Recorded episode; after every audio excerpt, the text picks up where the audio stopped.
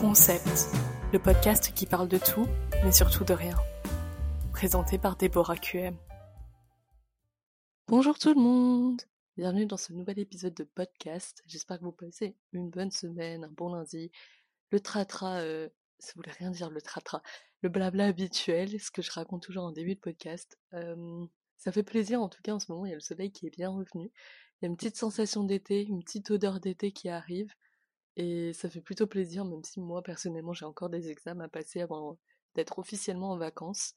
Mais bon, j'en ai un qui arrive là mercredi, mais ensuite je serai tranquille pendant jusqu'à début juin. L'occasion pour moi de retourner en France, de profiter un petit peu et de me détendre avant de se remettre à bosser, quoi, finalement. J'espère que ça va bien se passer. J'espère que vous, de votre côté, ça se passe bien. Pour tous les étudiants euh, qui m'écoutent, Force à vous pour les partiels, je sais pas où vous en êtes, ça se trouve vous avez déjà terminé, je pense que c'est le cas pour pas mal de monde déjà. Pour tous ceux qui... Bah non, le bac c'est déjà passé du coup. Bref, pour tous les lycéens, etc., qui ont des épreuves de bac à passer encore, euh, bon courage, révisez bien. Pareil pour les troisièmes qui vont peut-être passer leur brevet. Forcez-vous, accrochez-vous. Vous verrez après, euh, votre été aura une saveur assez particulière de, de juste style et de relax euh, maximal.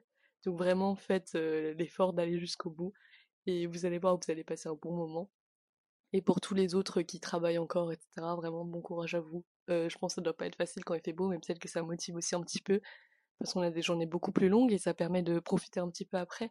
Donc bon, il y a un petit positif à tout. Voilà, c'était mes petits messages de motivation.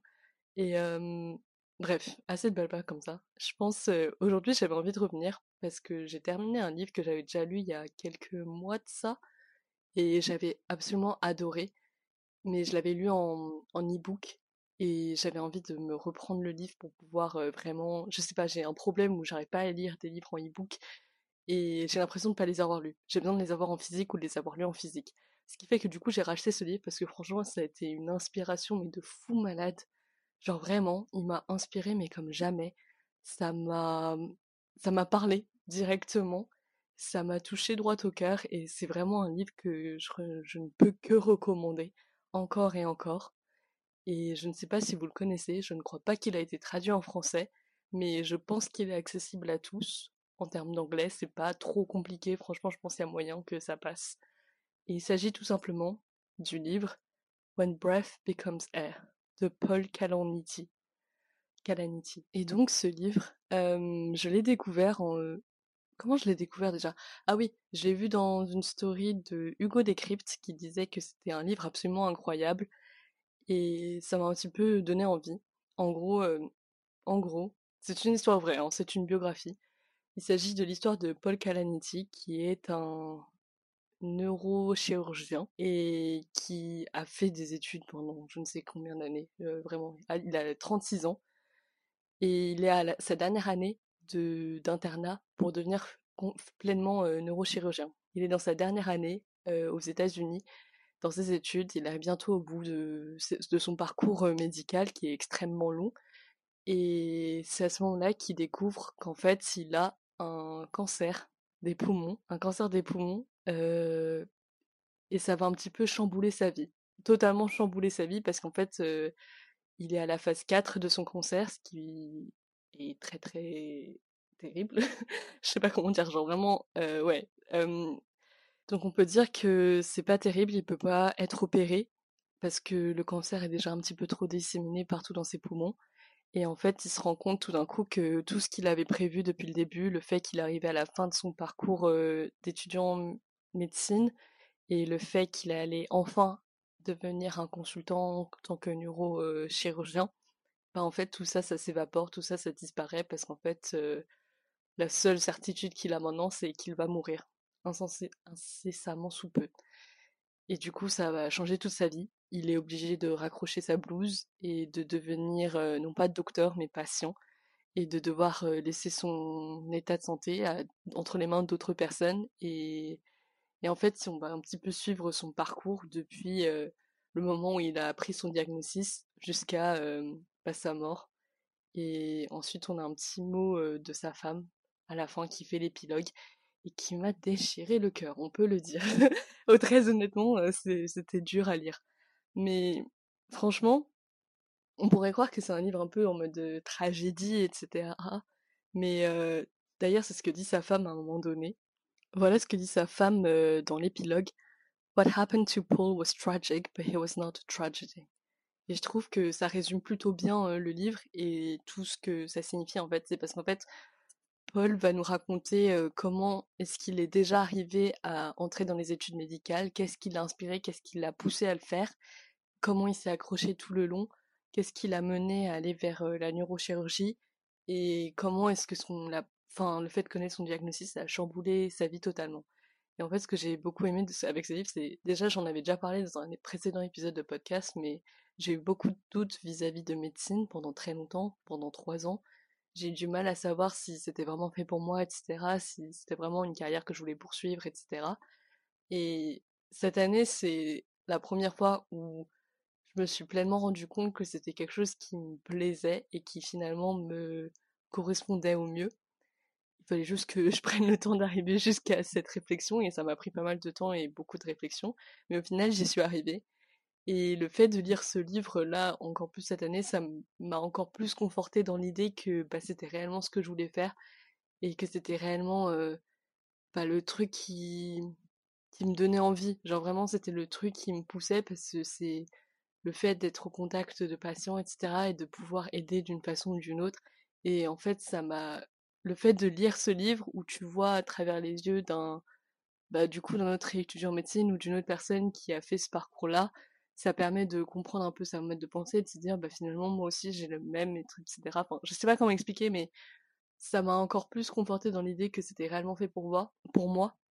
Et en plus, j'ai une réelle c'est quoi le mot? J'ai une réelle admiration pour Paul Calanetti parce que franchement, en lisant ses mots, en lisant ses expériences à l'hôpital, etc., ça, enfin, je trouve ça juste hyper inspirant et je pense que c'est un livre qui devrait être lu par tous les étudiants en médecine parce que je pense que ça ne peut que vous conforter dans l'idée de continuer, vous accrocher et ça permet d'avoir une sorte d'aperçu de ce qui va vous attendre une fois que vous aurez terminé vos études en école de médecine et qu'est-ce que vous allez réellement faire et l'impact que vous pouvez avoir sur la vie des gens. Et je pense que c'est hyper inspirant. Personnellement, moi, ça m'a encore plus motivé. et ça m'a... Franchement, ça m'a chamboulé. J'ai même pas les mots, je crois. Tellement ça m'a ému, tellement c'était beau et fort. Donc, je vais raconter un petit peu. du coup, en fait, Paul Kalanithi, à la base, il faisait des études de littérature à l'époque parce qu'il ne voulait pas aller en médecine. Pourtant, sa famille et son père et son frère sont déjà dans le domaine médical, mais lui, c'était pas quelque chose qui l'intéressait. Et finalement, ce qui l'a poussé un petit peu à regarder vers la médecine, c'est que quand il faisait ses études de littérature, en fait, il cherchait toujours à comprendre le sens de la vie et le sens de la mort. Il avait toujours cette question, il avait toujours cette question en tête. Il pensait la trouver dans les livres, et au final, il s'est rendu compte que les sciences, ça allait lui permettre de comprendre certaines choses, ce qui fait que il a commencé à faire un, un parcours en même temps de sciences biomédicales, je crois. Et ensuite, petit à petit, à la fin de ses études, à la fin de ses trois années de licence et son année de master, il s'est rendu compte que finalement, peut-être il allait devoir se rendre vers médecine et que c'était quelque chose qui allait lui correspondre plus que tout parce qu'il allait enfin comprendre le lien entre la vie et la mort. Et il y a une très belle citation dans le livre, je vais vous la lire. Donc voilà ce qu'il dit. but it would allow me a chance to find answers that are not in books, to find a different sort of sublime, to forge relationships with the suffering, and to keep following the question of what makes human life meaningful, even in the face of death and decay. Donc, si je vous fais ma petite traduction, en gros, ce qu'il dit, c'est cela me permettrait de trouver, d'enfin avoir la chance de trouver une réponse qui ne sont pas dans les livres, de découvrir une nouvelle sorte de sublime, de faire de former des relations avec ceux qui souffrent et de pouvoir continuer à trouver, à chercher la réponse à la question qu'est-ce qui rend la vie humaine pleine de sens, qu'est-ce qui donne sens à la vie humaine, même en face de la mort et de la décomposition. Et je trouve que c'est une très belle citation parce que franchement, je trouve c'est, en fait, c'est ça, ce livre, même si c'est tragique ce qui est arrivé à Paul Calanetti, ça, en fait, ça permet de comprendre comment est-ce que bah, en fait, c'est un peu une vision de la vie à travers les yeux de la mort. en fait, ça nous permet de d'encore plus apprécier la vie alors que bah, on sait qu'on va tous mourir quoi en fait. Mais c'est juste qu'on ne sait pas quand est-ce que ça va arriver, on ne sait pas comment ça va arriver et c'est tout un tas de questions que l'on se pose peut-être ou peut-être pas et en fait ça nous permet d'encore plus apprécier la vie qu'on a et de faire autant que possible tant qu'on a de la vie. Tant qu'on a de la vie, il y a de l'espoir. Je sais plus d'où ça vient. Bref, je sais pas si ça fait sens en fait, mais en fait ce livre il est tellement inspirant dans le fait de qu'est-ce qui fait qu'on peut devenir une meilleure personne. Parce que franchement, le fait qu'il soit neurochirurgien, déjà, ça fait que ça change la vie. Et il l'a dit, il a beaucoup vu la mort. Et en fait, ça m'a permis de beaucoup me questionner sur bah, qu'est-ce que la mort? Enfin, en vrai, c'est des questions que je me suis déjà beaucoup posées depuis que je suis arrivée en médecine. Parce que forcément, on fait beaucoup plus face à la mort. Ça devient une réalité, en fait. Parce que pendant longtemps, je pense c'est facile d'être dans le déni de la mort. On a du mal à comprendre que bah, ça va arriver. Et c'est seulement quand ça arrive que bah, ça arrive, tu vois. Enfin, c'est à ce moment-là que tu te rends compte, bah, c'est réel, en fait, on n'est pas éternel. Moi, je pense j'avais déjà un petit peu cette, cette vision-là des choses, où je, savais qu'un jour ou l'autre, on allait mourir. Et en fait, j'ai toujours eu une grosse peur de la mort, entre guillemets, surtout quand j'étais petite. Genre, vraiment, ça me maintenait éveillée, etc. Et ça me terrifiait. Après, je suis arrivée à un stade, à un stade de vie où j'étais là en mode, ok, bah c'est bon, je sais que je vais mourir ça me fait pas peur pour moi, mais ça me fait peur pour les autres, entre guillemets. Et en arrivant en médecine, j'ai pris de plus en plus conscience de ma propre mortalité, si ça fait sens. Parce que forcément, on voit beaucoup de cas cliniques, etc. On voit des tas de conditions médicales qui sont peut-être mortelles, qui peuvent t'amener vers ça. Et en fait, je me suis de plus en plus rendu compte de, la, de ma mortalité à moi, de ma propre mortalité. Je me suis de plus en plus rendu compte que bah, je suis pas éternelle et que si je veux me maintenir en forme, bah faut faire des choses dès maintenant. Et le fait de lire ce livre et de voir que tu peux avoir, être dans un état de santé absolument incroyable, tu peux tout avoir, etc. Tu sais pas quand ça va arriver. Lui, c'est à 36 ans qu'il a eu son diagnostic de cancer des poumons. Et ça a totalement chamboulé sa vie parce que tout d'un coup, euh, et c'est ce qu'il disait à un moment dans son livre, c'est que quand tu es étudiant en médecine, tu fais tous tes plans de vie en 5 ans, entre guillemets. Tu vas tout planifier sur 5 ans, etc. C'est du très long terme. Il y a beaucoup de retardement de delayed gratification. Et en gros, c'est comment est-ce que tout d'un coup, le fait que tous tes plans que tu formés pendant des années et des années, bah tout d'un coup, ça peut totalement disparaître parce qu'en fait, tu te rends compte que ça se trouve demain, tu vas mourir. Et c'est ça qui rend toute cette histoire extrêmement belle parce qu'en fait, c'est tu vois que malgré tout, il avait toujours cette flamme en lui déjà de continuer à faire quelque chose pour ses patients parce que la médecine, c'est quelque chose qui vibrait pour lui. Enfin, c'était vraiment une vocation, une réelle vocation. Et c'est ce qu'il dit, c'est ce qu'il dit que, en général, enfin, c'est réellement une vocation parce que s'il cherchait à avoir un meilleur rythme de vie, un meilleur salaire, etc., il ne serait pas lancé dans la neurochirurgie. Et c'était vrai. Et c'est à ce moment-là qu'il a su que c'était une réelle vocation qu'il avait et qu'il avait du mal à abandonner en fait parce qu'il avait du mal à abandonner le fait que bah, il avait un impact sur la vie des gens etc qu'il pouvait les aider et qui et il nous dit aussi qu'il a énormément appris de ses patients de ce que c'est la vie qu'est-ce que c'est la mort et d'apprécier de plus en plus mais le fait qu'il s'est rendu compte lui-même de sa propre mortalité ça fait qu'il a encore plus apprécié sa propre vie à lui et une autre citation qui dit qui est absolument formidable je vais vous la lire donc la citation qui dit et je pense elle est très très belle parce que ça montre à quel point bah bah, c'est comme ça la vie en fait finalement. Euh, bref, cesse de blabla, je vais vous la lire. But knowing that even if I'm dying, until I actually die, I am still living. Ce qui signifie, même si je sais que je vais mourir, avant, jusqu'à ce que je meure, pour l'instant je suis toujours en vie. Et je trouve c'est une citation mais tellement forte et il en a tellement, il a une véritable plume et et je sais pas en fait, on sent que sa vocation à lui c'était de devenir médecin mais son rêve à lui, c'était de devenir écrivain, d'où le fait qu'il avait fait des, études en littérature avant ça. Et en fait, bah, il a tout fait pour accomplir, entre guillemets, ces deux rêves-là. Ce qui fait qu'il arrivait jusqu'au bout de ses études, qu'il a écrit ce livre-là alors que bah, il arrivait, il savait qu'il n'avait pas beaucoup de temps. Et il y a une certaine urgence dans son écriture et on le ressent parce que tout va très vite, tout s'accélère petit à petit dans le livre. Et on sent que bah, il écrivait vraiment avec tout ce qu'il avait tout ce qui lui restait de force pour pouvoir arriver à la fin de ce parchemin. Et je sais pas, j'ai du mal à trouver les mots. c'est juste que c'est hyper fort et hyper étonnant. Moi, si je peux vous donner mon ressenti, la première fois que j'ai lu le livre, déjà j'étais un peu sur le cul, je savais pas trop quoi penser. Une fois que j'ai terminé le livre, j'étais en mode il va me falloir une deuxième relecture parce que parce que là j'ai juste ressenti, j'ai pas eu le temps de bien analyser. En fait, c'était un mélange d'émotions très très fortes où d'un côté j'étais en totale admiration de Paul Kalanithi et je me disais c'est comme ça que j'ai envie d'être dans le futur. Enfin, c'est vraiment en, tant que médecin, c'est un homme incroyable et c'est un truc auquel j'aspire et que j'espère je pourrai atteindre un jour, devenir un bon médecin aussi une fois que j'aurai terminé mes études. Donc d'un côté il y avait ça, d'un autre côté il y avait un peu ce côté-là où j'étais en mode bah la vie elle est magnifique en fait. C'est très cliché, très Pinterest, etc. Mais c'est vrai, c'est en lisant ce livre que je me suis dit à quel point la vie avait une valeur folle, non seulement pour soi-même, mais aussi pour les autres, D'où le fait de devenir médecin, parce qu'en fait, ça permet d'améliorer la vie des autres, et qu'en fait, la vie, ça a une valeur, mais de fou furieux, et que le seul moyen de l'apprécier pleinement, c'est quand tu te rends compte que tu vas mourir.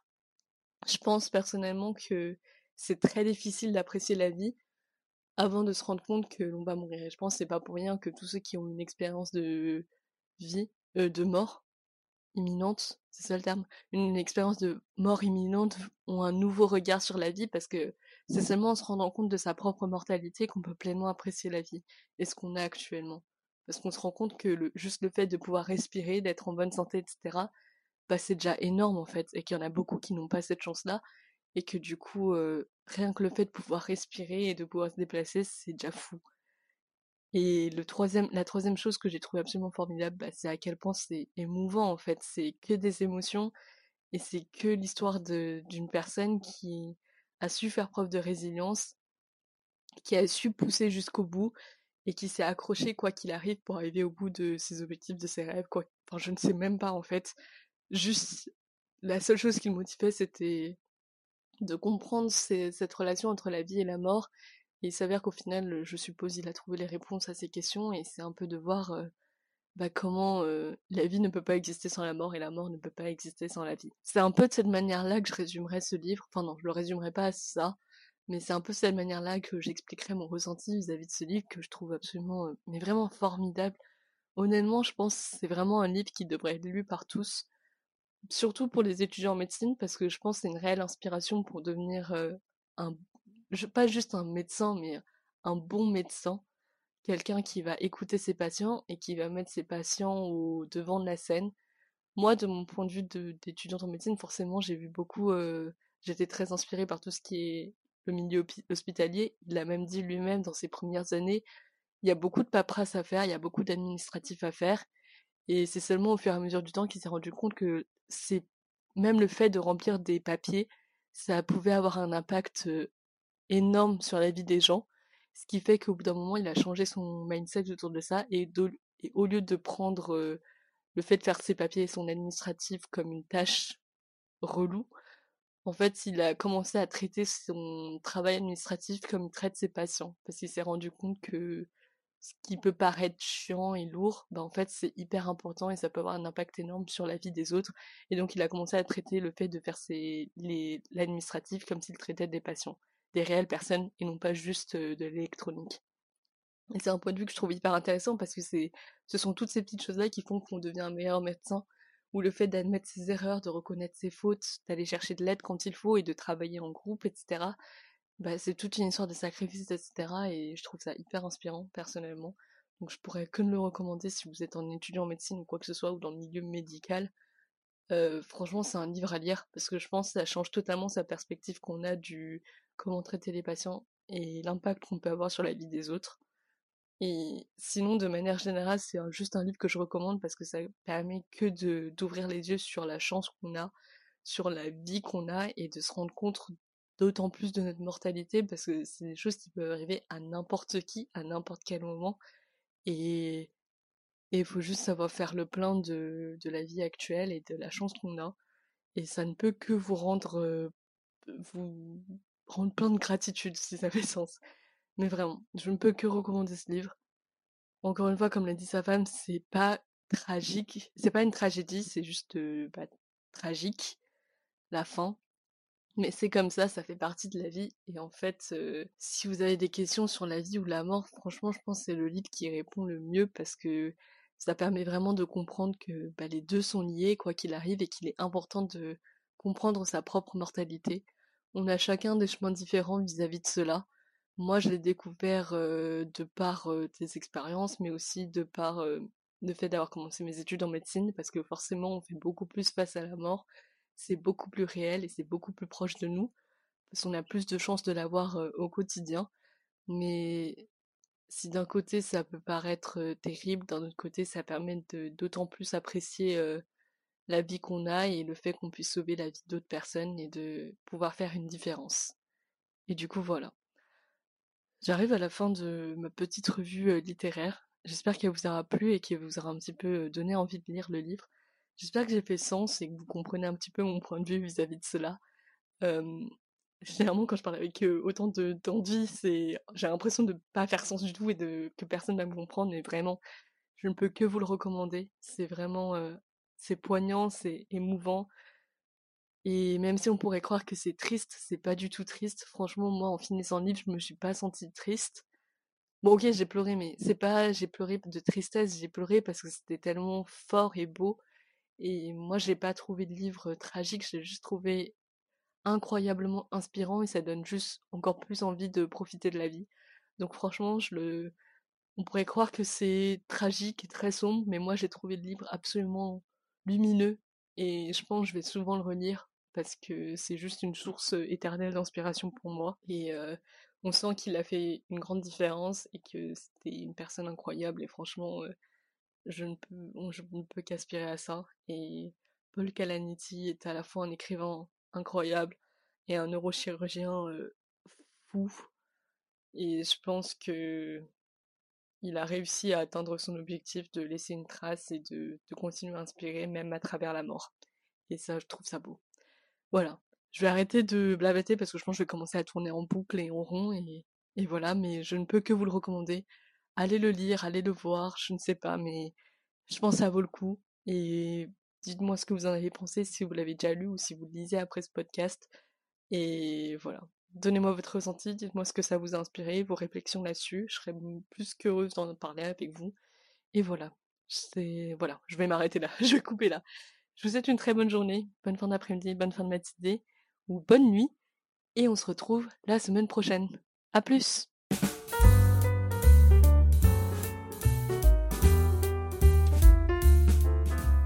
Merci d'avoir écouté cet épisode. S'il vous a plu, n'hésitez pas à partager le podcast. Vous pouvez également me retrouver sur Instagram. Et en attendant, je vous dis à la prochaine fois pour un nouveau concept.